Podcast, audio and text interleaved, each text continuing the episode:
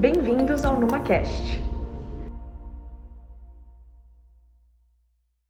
Olá, eu sou o Diego Oliveira, sou um paulista com alma baiana, onde tenho o prazer de trabalhar ministrando aulas, além de ser sócio fundador da empresa Uper, com o objetivo de cada vez mais lidar e interpretar o que passa na mente das pessoas. Afinal, a gente acredita, e eu acredito muito, que vem coisa boa por aí e gente boa se atrai. Quais você acredita que seriam os principais pontos a serem levados em consideração para analisar um reality show tão grande quanto o BBB? Primeiro, lá de trás, o brasileiro adora conhecer de gente. Por isso que os programas sensacionalistas bombam. A gente falar que não gosta de assistir aquele programa que passa a tarde, Caso de Família, é mentira, porque o brasileiro gosta de assistir sim. Fique na frente da TV, onde vai mostrar o caso da vida real e, e tenta sair. Você não, eu tenho que esperar qual o final, né? Eu tenho que esperar o que vem a partir de agora. Eu comento com os meus alunos e com os meus amigos que eu adoro quando eu estou em São Paulo pegar o metrô. E quando chega na estação que eu tenho que descer, a conversa tá boa, eu vou até o final da estação, eu deixo pular a estação. Já fui até Jabaquara várias vezes para entender o, o, a conversa do, do vizinho, né? O, o, final da conversa ali, da fofoca entre as pessoas. Quando a gente faz essa comparação e traz para o hábito de assistir reality shows, eu acho que fica muito condicionado com a maneira que a gente se encontra, né? É a maneira que a gente se vê. É interessante quando a gente pensa no hábito em assistir esse tipo de programa. Lá atrás, bem lá atrás, olha que coisa maluca, eu posso falar isso, né? Lá atrás, onde vocês não eram nascidos, o Brasil parou porque teve dó de um cara, o show de Truman. Como assim? Ele ficou sendo observado durante um programa de TV a vida inteira. Que dó deste homem. Como pôde fazer isso com ele? Será que tem na vida real? Um ano depois, estávamos experimentando a tal da internet de escada, né? Aí surge aquela ideia que você podia ir para o par perfeito, para o namoro online, as pessoas começam a se expor também no UOL, e você tem um tal de avatar, que de acho que é avatar que as pessoas buscavam, mas aí a gente entra numa verdadeira história já no reality show, porque a gente experimenta o tal do Orkut. E logo lá atrás, há 20 anos, a gente tem o primeiro Big Brother. E é muito interessante quando a gente pega o primeiro Big Brother, porque você tinha que telefonar discado.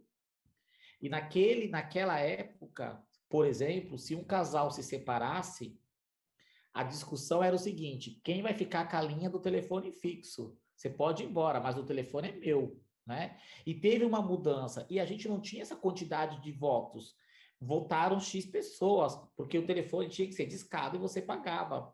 E de acordo com o decorrer dos anos, né, o avanço da tecnologia, o acesso à internet em si, a gente mesmo começou a observar que o programa em si, trazendo a realidade de coisas do nosso dia a dia, seria um sucesso. Então, pelo Big Brother, por exemplo, já tivemos várias coisas, né? Tivemos lá atrás nem se falava sobre a questão de gênero, sobre raça, diversidade, e tinha essa preocupação do programa. Uma coisa muito interessante, lá atrás, eu não sei se é de conhecimento de todos, mas a audiência do programa era altíssima do público masculino. E os homens votavam muito para que as mulheres saíssem. Por quê? Se as mulheres fossem eliminadas, elas seriam capa da Playboy. E a Playboy vendia horrores. Então o homem parava para assistir BBB, para votar na via de escada, para que ela saísse para comprar a Playboy na banca, né? Então era o que as pessoas queriam ver. E de acordo com o avanço da tecnologia, a gente vê as pessoas cada vez mais consumindo este conteúdo, que é o, o, o fato de, ter, de ser um sucesso do ano passado e este ano. O, o Big Brother, por exemplo, virou conteúdo da família virou conteúdo onde a gente acaba se enxergando, se enxergando e o pior, a gente acaba se enxergando e questionando se de fato a gente sabe conviver daquele jeito, né? E até que ponto que vale a pena ser um Big Brother, porque uma vez Big Brother, para sempre ex-Big Brother, né? Olha o que você vai carregar como ex-Big Brother. Então, a característica de um programa desse é porque está muito atrelado com o comportamento diário das pessoas. Meu, seu, do vizinho, da minha mãe, do amigo, e ainda mais um período que nós estamos confinados, aí é uma pauta tranquila temas. Nossa, total, assim. E a gente vê muito agora a Juliette, né? A participante Juliette tendo toda essa fama, é, ela representa muitas pessoas, né? Ela ganhou um carinho de muitas pessoas. E como você acha, assim, que é um dos insights mais importantes é, da equipe dela, que está cuidando dessa imagem dela dentro das redes sociais, fazendo com que essa personalidade dela também fique nas redes sociais, não só no programa? É, é a Juliette é um case que vale um MBA ou um pós-doc, uhum. tá? Porque não basta querer ser digital, você tem que saber ser digital, né? Você tem que saber estar no digital. E quando a gente pensa no digital para o influencer em si, quais são as premissas que a gente busca, né? Lá atrás, lá atrás, a gente buscava o que? Ah, eu vou pegar fulano de tal que tem X seguidores. Minha gente, eu queria saber qual que é o restaurante que o cidadão ia pagar se não fosse através do público, né? Será que ele iria naquele restaurante mesmo? E a gente começou a questionar. Aí quando a gente traz para um programa que levou celebridades e levou uma Juliette, vamos lá. Quem é Juliette? É uma pessoa nordestina que chegou com todo o carisma, chegou passando verdade, chegou passando lealdade e sendo toda transparente. E ela, pelos itens básicos que uma pessoa deve ter, que é o caráter, ser original, ser autêntica, ela conseguiu abraçar todos. Mas o mais legal, a Juliette, ela conseguiu abraçar a mídia de massa. Ela virou pauta para o bem nas redes sociais, ela virou pauta de programa Mais Você, ela virou pauta do programa Encontro e o mais legal, ela virou pauta de várias pessoas que são queridas por pessoas que nem assistem BBB. Por exemplo, a Elba Ramalho, quando fala de Juliette, está falando com a audiência dela, fala, peraí, mas quem é essa mulher que a Elba está falando que está torcendo? O Luan Santana, quando fala que vai querer que ela grave, é a mesma coisa. E aí a gente pega aquele, aquele poeta, né? Que sempre está no, no, programa da Fátima Bernardes na sexta-feira, e ele fala: Eu quero declamar para Juliette a saída dela. Então, pessoas do Bessa que acabam seguindo ele, querendo saber que era Juliette também. E aí, muitas pessoas vêm perguntando: mas qual é o segredo? Gente, o segredo não tem. Desde que você seja transparente, que você seja ético, que você não viva um personagem e quem você realmente é, o engajamento é puro, o engajamento é orgânico. E o mais legal, a Juliette caiu na boca do povo. E o mais interessante, caiu na boca do povo, inclusive em São Paulo e Rio. São Paulo, mas por que São Paulo? São Paulo é onde tem até paulista, né? Que a maior população de São Paulo são nordestinos. E eles se, se apaixonaram pelo conteúdo da Juliette. Então, a Juliette, com esse olhar dela é, muito humano, porque ela é humana, né? Muito humano, fez com que as pessoas realmente tivessem uma ligação com ela. E uma coisa legal, não foi combinado. Se a gente faz um paralelo com o Big Brother passado, no Big Brother passado, a gente sabia que o, algumas pessoas que estavam lá, como a Manu Gavassi, já tinha gravado vários programas, né, vários vídeos tal. E a Globo proibiu este ano não importa, né? A transparência que cada um estava ali funcionou. Agora, o que, que é mais interessante? A Juliette, ela é um case tão, tão legal que as pessoas estão loucas para ganhar um coraçãozinho da Juliette. E as pessoas sabem que não é a Juliette. As pessoas sabem que é os ADMs, né? Mas as pessoas querem o coraçãozinho ainda posta. Ah, ela mandou um coração para mim. Não é a Juliette, as pessoas acham que foi. Né? Então ela está lá no Big Brother fazendo isso. Então são os atributos mais básicos que fizeram com que a Juliette se tornasse esse ícone. Então é uma pessoa que entra normal e sai com o peso de uma celebridade. Eu acho que isso que é bacana. Uhum. Ela foi um pouco fora da curva, né? De pessoas que já tinham uma popularidade e ganharam mais. Ela não tinha nenhuma, né? E assim, é sobre é... a equipe dela de marketing e tudo mais. Como é você é... acha que é Ai, pode falar, desculpa. Não, não, pode falar, pode falar. Tranquilo. Não, é como que você acha que é essa questão dos participantes, né? Como que é a equipe que está por trás, cuidando das redes sociais? Qual o desafio dessas equipes? Como Primeiro não pode dormir, né? Primeiro não pode não. dormir.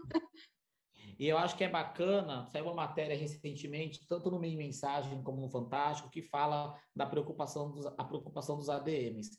Primeiro, eles criaram uma, o, ADM, em especial da Juliette, né? Eles conseguiram criar uma dinâmica para abraçar toda a audiência e o mais legal, dar a devida atenção para a audiência, dando colo. Eu acho que a palavra é essa. A audiência se ver respondida, né? Gera esse engajamento. E o mais legal, o problema não são os ADMs da Juliette. O problema maior são os ADMs das marcas que tem que ser ligeiro em pegar algo que a Juliette fez e pegar carona porque ela está sendo a bola da vez, né? É a mesma cena que ela vai e passa uma, uma escova de dente na, na sobrancelha, né? E na hora a marca tem que falar, poxa, peraí, então isso pode, posso criar uma ação com outra marca. Então bora criar essa marca, né? É óbvio que o Boninho foi obrigado a falar, coitada da Juliette, coitada, não era para levar uma bronca, porque a Juliette ela virou uma moeda. Né? Uma moeda que de fato vai fazer com que ela saia com uma personalidade. E os ADMs é, de Juliette ou os ADMs de uma conta, eles têm que saber viver a audiência. Eles conhecem de Juliette, mas eles conhecem muito mais da audiência de Juliette. Então, eles conseguem falar comigo, que conseguem falar com a Amanda, que conseguem falar com a Fernanda, e por que não falar com a Avon? E por que não falar com o Burger King? Não, mas ela foi de McDonald's, né? Então tem toda uma logística. E o mais legal, se a Juliette tivesse sido preparada para o BBB, não teria sido tão real, né? Então você tem que ir de coração uhum. aberto e falar, eu vim jogar, né? E seja o que Deus quiser, é igual o Gil, ai Jesus, né? Tem que ser assim, né? E ir lá jogar, e as pessoas que ditam o jogo, né? Eu acho que o reality show hoje é igual o programa jornalístico. Quem faz o programa jornalístico hoje é a audiência mandando a foto, mandando a reportagem. E quando a gente traz para um programa como o BBB, quem dita o BBB é a audiência, né? Na hora que você manda, manda o monstro, né? Manda o coração e aquela o jogo da discórdia, aquela coisa toda, né? E o Brasil para para ver o jogo da discórdia. Ninguém quer ver beijinho, ele só quer ver discórdia, quer ver porrada, né? E aí a gente vai vendo que quanto mais isso sendo publicizado nas mídias digitais, a audiência vai aumentando, aumentando, aumentando. Aí eu fico me perguntando, né? Será que pós-BBB a Juliette. Aí eu vou, eu vou devolver para vocês e vou deixar no ar, porque eu não vou responder isso. Será que os ADMs de Juliette seguem com ela? Será que em contrato, quem vai cuidar de Juliette? Os ADMs dela ou os ADMs da Globo? Se ela virar Globo, como é que fica isso? Vou deixar no ar para vocês. Um dia eu faço webinar e eu entrevisto vocês. É, a gente já sabe aí que tem grandes agências já disputando, né? A própria Anitta já falou sobre essa questão. Então, realmente é uma dúvida, assim, que a gente só vai descobrir depois, né? E uma das nossas perguntas, próximas perguntas, é até sobre isso, depois da Juliette.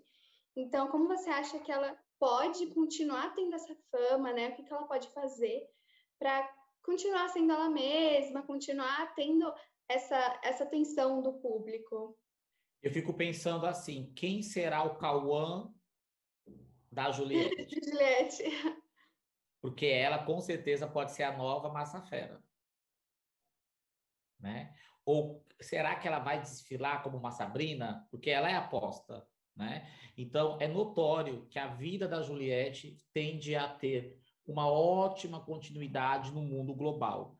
Não só na TV aberta, como também no Globoplay, e porque ela já está saindo como uma personalidade, né? Como eu falei logo no início, tendo é, Luan Santana, tendo Elba Ramalho, né? Aquele carinho dela tal. E a gente se depara com um momento bem delicado da televisão, porque a televisão está toda sendo reconfigurada, né? A gente está vendo um Domingão do Faustão, que não vai ser mais do Faustão, de quem vai ser? Ninguém sabe, né?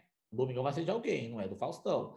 As novelas sendo reprisadas. Ah, ia ter Tieta com Rafa Kalimann, não vai ter mais Tieta. Vai ter Tieta, agora não é com Rafa. Então, está tendo uma grande transformação e a Juliette é capaz de ser uma ótima, eu vou falar em, até usando as aspas, né? Ela pode ser uma grande válvula ou impulso para trazer uma audiência do digital para o conteúdo da TV, porque ela consegue passar esse carinho, não só fazendo uma entrevista, sendo entrevistadas, fazendo uma entrevista, por que não um programa, é, um talk show da vida, né? um programa onde tenha, como por exemplo a Casa da Rafa, que ontem foi lançado no Globoplay, por que não fazer algo com a Juliette na TV aberta? Porque a audiência dela vai estar maior na TV aberta, né? Então, eu acho que tem vários outros projetos, sim, voltados para a Juliette, e não seria um projeto, por exemplo, levar a Juliette para o limite. O Faustão, se continuasse, com certeza ia falar, por que não chamar a Juliette para a dança dos famosos? Né? Acho que isso aí a gente começa a ver, observar que na televisão ela com certeza vai continuar com o seu espaço, agora ela vai ganhar muito dinheiro com as marcas. Porque no ano de pandemia, no segundo ano de pandemia, onde nós estamos num cenário pior e de tantas incertezas, o Brasil parou de falar tal coisa, que a gente não precisa falar aqui, para falar Juliette, né? Não era nem BBB, era Juliette. Então as pessoas abraçaram a Juliette, as pessoas deixaram a Juliette entrar na sua casa. Então, qual é o macarrão que Juliette come? Qual é o shampoo que Juliette come? Qual é o arroz que Juliette come? Será que ela toma café Três Corações ou Pilão ou Maratá? Será que ela faz bolo usando qual marca? Então hoje ela tem uma brincadeira, um universo de marcas para poder escolher e trabalhar. E o mais legal, não sendo é, abusado, né? De maneira muito transparente. Eu vou fazer um paralelo, como é que eu vejo a Juliette. Se a gente pegar a Ivete Sangalo e a Ivete Sangalo falar, ai, que vontade de limpar uma casa, a pessoa vai acreditar. A Ivete quer limpar uma casa. Agora, pega a Cláudia Leite falando, ai, que vontade de limpar uma casa. Ninguém vai acreditar que a Cláudia Leite quer limpar uma casa. A Juliette é uma Ivete Sangalo. A Juliette vai combinar limpando uma casa. A Juliette vai combinar falando: ai meu Deus, que churrasco é esse, né? Traga o churrasco tal. Né? Então, assim, ela é o case. Eu fico imaginando o que seria de Juliette participando da novela, conversando com Lourdes Maria, antes de Lourdes Maria encontrar Domênico. Seria audiência garantidíssima, né? Ou Juliette comprando para a mãe, via aplicativo, uma máquina de lavar da Magazine Luiza. Olha que fantástico. Isso porque ela passa mais verdade, né? Ela consegue ser autêntica. Eu acho que tudo se resume na autenticidade de Juliette. Uhum. Nossa, com certeza. E é, é muito claro, assim, quando a gente vê que muitas pessoas não acompanhavam o Big Brother Brasil e começaram a acompanhar por causa dela, né? Então, ela também auxiliou nesse movimento das pessoas no digital terem conhecimento e vontade de assistir no offline, né, na questão da TV. E também a gente sabe que o Big Brother ele abre caminho, né, abre portas para muitas marcas investirem, é, até ter essa questão de publicidade dentro do BBB. E como você acha assim que as marcas podem explorar mais isso, né? Como as marcas podem ganhar com isso e até a Juliette, né? Também não perder essa autenticidade dela, mas continuar assim tendo esse patrocínio. Ó, existe na verdade aí, né? A gente está falando de uma emissora pequenininha, né? Chamada Globo. Uhum. De um programa mais pequenininho ainda, chamado BBB, Sim. né? Então existe aí várias é, vários acordos, várias cláusulas, né? Em relação ao contrato, né? Quando uma marca vai para o Big Brother, isso é negociado com antecedência mesmo, né? Porque você tem que falar do programa, qual foi a repercussão do, do, do outro programa, se realmente tem a, a cota, se eu vou ter dinheiro para comprar uma cota X, uma cota Y. É, então, o programa em si se vende, né? O Big Brother, como todos os programas da Globo, eles já começam com a sua audiência resolvida em relação a patrocínio. Né? Aí, aos poucos, vão surgindo oportunidades. Com certeza, a Avon, por ser um patrocinador do Big Brother, vai ter preferência para a Juliette, mas durante o período que Juliette, em contrato, fica com a Globo, ela não vai tomar uma decisão, eu vou para a Natura, eu vou para a Avon. Né? E já está ali tudo combinado, como é que vai usar uhum. tal. O que eu acredito que, no caso de Juliette, a própria Globo não imaginava que seria um sucesso. Que bom que a Globo tem um ótimo contrato com eles, né? Porque a Juliette também, até por experiência, se ela não tivesse o olhar e a preocupação com uma Globo por trás dela, se ela começasse a falar de tudo, ela não ia falar de nada. Então ela podia, ela podia ficar chata, porque ah, pode ter um próximo Big Brother, vir uma nova Juliette, por exemplo, se a gente pegar a Juliette agora comparada com Thelminha, quem é Thelminha, gente? Passou, né? Então é a bola da vez. Então, qual por isso que eu vejo a Juliette não só como uma marca, é como um endosso de marca, eu vejo ela como conteúdo dentro do mundo globo. Que eu acho que essa vai ser a grande sacada para ela, né?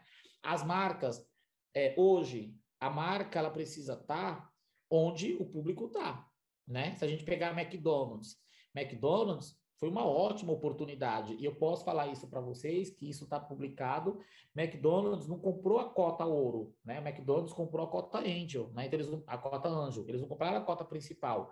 Mas a criatividade que McDonald's teve fez com que se tornasse a marca mais lembrada. Então, assim, é impossível não lembrar da festa do McDonald's. Ainda mais a gente, em momento de pandemia, quando eu fizer 50 anos, eu quero uma festa daquela, né? Vocês podem fazer quando tiver 30, 20, sei lá. Mas no 50 eu quero uma festa daquela. E o mais legal é McDonald's não só fica ali, como eles conseguem aproveitar e fazer com que você queira comprar a camisa, queira comprar a meia. Então tem uma continuidade aí, né? Então o, que, o quanto que isso é importante para a marca. Imagina a BK pensando, poxa, e o ano passado era a gente, hein? Por que, que a gente perdeu essa oportunidade? E se tiver Big Brother depois, quem vai ficar? Mac ou BK, né? Então começa as discussões, porque a partir do momento que o programa está tendo um sucesso de audiência, eu tenho que levar minha marca para onde está tendo audiência. E hoje, o melhor programa para estar é o BBB. Uhum. Né? Então, as marcas têm que ficar ligadas. É o que eu sempre comento, né? O profissional de marketing hoje, ele não pode ficar, ele já era assim, né? Mas ele não pode ficar limitado ao hábito que ele tem. Ele tem que estar linkado ao hábito da população. Se a população está falando de BBB, o que está acontecendo no BBB? Se a população está falando de Juliette, o que tem a ver Juliette? Né? Um ótimo exemplo que eu posso trazer para vocês. A minha secretária chegou aqui em casa falou assim para mim, Diego, hein? Que história é essa da Carol com K, hein? Aí eu falei, mas você assiste BBB? Você falou que não assiste por causa da igreja. Ah, mas no ônibus todo mundo fala dessa Carol com K. Aí eu falei, ah, então você consome o conteúdo de BBB, que é da televisão, ouvindo a menina dentro do ônibus falando. Qual é a sua opinião sobre isso? E ela começou a conversar comigo. Então é isso, né? É um conteúdo que acaba servindo de pauta para as pessoas que nem assistem TV. E este BBB ficou muito claro na vida das pessoas. Uhum. Nossa, com certeza. E assim, como você enxerga que isso, você acha que a partir da Juliette, essa questão que ela fez movimentada digital para a televisão, vai ter uma grande mudança nos próximos BBBs, reality shows? É assim, né, né, de coração aberto, né? Essa é a solução para a TV aberta, na verdade, né? A TV uhum. aberta já vem fazendo isso. Eu vou responder a sua pergunta pegando um paralelo do que acontece no Domingão, que ainda é do Faustão. O Domingão do Faustão tem audiência X. Aí eles têm um quadro super bacana que é o Dig Dong, onde a gente não sabe qual vai ser o artista. Na hora que o artista aparece nos bastidores falando: Olha, daqui a pouco eu tô no palco do Ding Dong, a audiência faz boom, aumenta. Porque a audiência do, do artista na TV vai da internet, vai para a TV para acompanhar o artista em si. E Ivete Sangalo, Anitta e vários outros fazem isso, né? E aí, quando anuncia que vai estar no Ding Dong e que dá esse boom, esse aumenta, eu já estou trazendo a audiência. Então, o Big Brother pegou da estratégia que a TV já utilizava, né? O Domingão do Faustão já utilizava isso. Um exemplo, comecem a reparar o Jornal de Manhã. O Jornal de Manhã, em momento não pandêmico, né, eles falam bem assim: você que acordou agora, que está nos assistindo, ou você que está no ônibus agora, seguindo a nossa audiência, consumindo o nosso conteúdo, o importante é que você está ligado. Ele está falando ali: olha, você pode consumir o nosso conteúdo independente do local. O Faustão, quando leva um artista e o artista leva a audiência dele para o palco, a audiência vai aumentar. E o anúncio ali na hora do intervalo vai fazer com que tenha um possível alcance maior. O BBB, quando leva como estratégia uma Manu Gavassi, como fez o ano passado, né? E outros digital influencers, a gente quer levar o quê? Uma nova audiência para a TV. Ou de maneira até diferente, né? É uma nova audiência falando daquele conteúdo, porque eu posso consumir aquele conteúdo não simplesmente estando à frente da TV, né? Consumindo conteúdo através das redes sociais. Então já é um formato, na minha opinião, é um formato que é o único formato hoje possível para as TVs trabalhar essa nova audiência, né? E, na, e sempre buscando a audiência do conteúdo. Olha quantas pessoas estão falando de BBB. Olha quantas pessoas estão falando de Masterchef. Olha quantas pessoas estão falando da novela, né? É só vocês imaginarem. Não consegue acompanhar Big Brother? O Google Gloss resolve. No limite, eu vou acompanhar via Twitter o Google Gloss, né? Então a gente consegue entender. A própria novela Verdades Secretas, a maior audiência foi via o Google Gloss no Twitter, né? Então a gente consegue acompanhar o conteúdo. E hoje, já que a gente ainda tem um número expressivo de pessoas em redes sociais que conversam com esses influencers em si, a gente acaba levando a audiência para a TV. Agora, uma coisa interessante, né? O Big Brother esse ano trouxe a oportunidade da gente falar o seguinte: ah, mas a Carol com K compra seguidores, você viu? O povo nem falava disso. As pessoas começaram a falar: ah, mas é seguidor comprado. Do mesmo jeito que as pessoas não falavam sobre cancelamento, começaram a falar de cancelamento. Então, olha como o Big Brother acabou trazendo um novo conteúdo para as rodas de conversa das pessoas, até as rodas de conversa via WhatsApp, né? Então, olha o poder do programa em si. Nossa, total. E até uma das nossas próximas perguntas é o que você acabou de falar sobre o cancelamento, né? Que a gente viu super presente agora nesse BBB com a Carol com K, até com os outros participantes, mas ela principalmente. E como você analisa, assim, como é, essa cultura, né, do cancelamento, a militância, tem é, entrado mais em contato com o BBB, né? Tem feito mais, tendo mais consequências dentro desse reality show. Tá, vamos entender o seguinte. O BBB, ele trouxe vários olhares várias interpretações e reflexões. E a gente trouxe o seguinte: o cancelamento que foi tanto falado era o cancelamento mesmo ou era apenas uma raiva? Porque a gente acordou, a gente viu a população dormindo com ódio do personagem, do participante, e depois dando colo. Não precisamos falar os nomes aqui, dando colos, né? A gente viu um, uma pessoa que entrou na casa logo no início, que tinha é, processos de assédio aqui fora, mas aí ele chorava, aí de repente o artista deu colo para ele, então ele merece uma chance, tadinho dele, aí de repente ele pede para sair e o cancelamento, não, tem que cancelar. O pessoal nem sabia que diacho era cancelar. Era o que? Excluir ou era dar uma pausa? Porque parece que o cancelamento foi uma pausa. Vamos cancelar temporariamente, né? Parece que é isso. Porque a gente odeia nesse, nesse episódio, mas na próxima festa, dependendo da baixaria, a gente vai começar a amar, né? Dependendo da cachorrada, a gente vai amar aquele personagem em si, né? Então, o que está por trás do cancelamento? Então, eu, eu interpreto e enxergo o BBB como uma oportunidade para a gente nos medir o quanto que a gente sabe de militância, o quanto que a gente sabe de diversidade e se as pessoas que a gente acaba seguindo são pessoas que realmente conseguem passar o que eles falam. Porque parar aqui, fazer um post bonitinho, um conteúdo decorado é lindo. Agora, no ao vivo, a gente viu que várias pessoas que estavam representando ali e que as pessoas seguiam como referência não tinha bagagem, não tinha repertório, né? Ah, então eu vou cancelar. Esse caso é para excluir da vida, porque você foi enganado, né? Ela levantava a bandeira que não fazia sentido. Agora, o que mais me desperta e chama atenção que o cancelamento para alguns foi uma pausa, uma pausa, mas o cancelamento permitiu com que as marcas pensassem: eu devo continuar patrocinando fulano? Eu devo continuar tendo Cicrano na frente da, da, do meu programa? Ah, mas a pessoa estava cotada para o show, vale a pena? Aí vocês vão entendendo o que eu estou falando, né? Então vamos uhum. excluir, né? Então, assim, é diferente a exclusão, é diferente é, o cancelamento, e a gente tem que ver, é um cancelamento real ou é algo pausado, né? Fazendo uma análise geral, pessoas que foram canceladas foram descanceladas. Então é, igual a gente usar o, o comando dizer, né? Então dá um desfazer a gente fica amigo de novo, né? Vamos te dar uma chance. E aí eu trago uma reflexão que a gente tem que entender o seguinte: será que a gente tem bagagem mesmo, né? Para conseguir começar a cancelar todo mundo aí? Só por conta de uma atitude momentânea? Né? Porque a gente viu que nós mesmos assistindo o programa, a gente amou e odiou. Né? É muito difícil alguém falar assim, ai, eu queria tanto que fulano ganhasse. Eu tenho vários amigos que falam, ai, não gosto desse paredão, porque eu quero, quero paredão X. Mas não, mas fulano fez tal coisa. Não importa.